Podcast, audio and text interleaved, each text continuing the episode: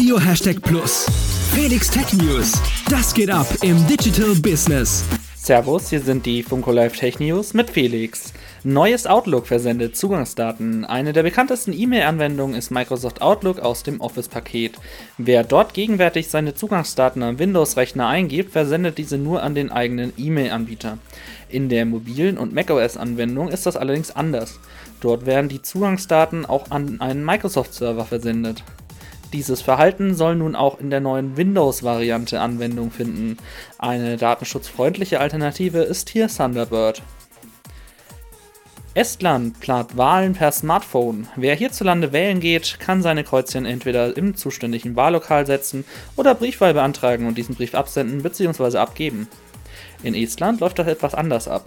Dort kann man bereits seit 2005 digital am Computer wählen. International ist dieses Verfahren durchaus umstritten.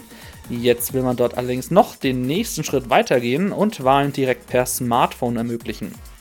Im Übrigen, der vierte Mobilfunknetzbetreiber 1&1 möchte noch dieses Jahr Tarife im eigenen Netz und mit Vodafone 5G National Roaming ermöglichen.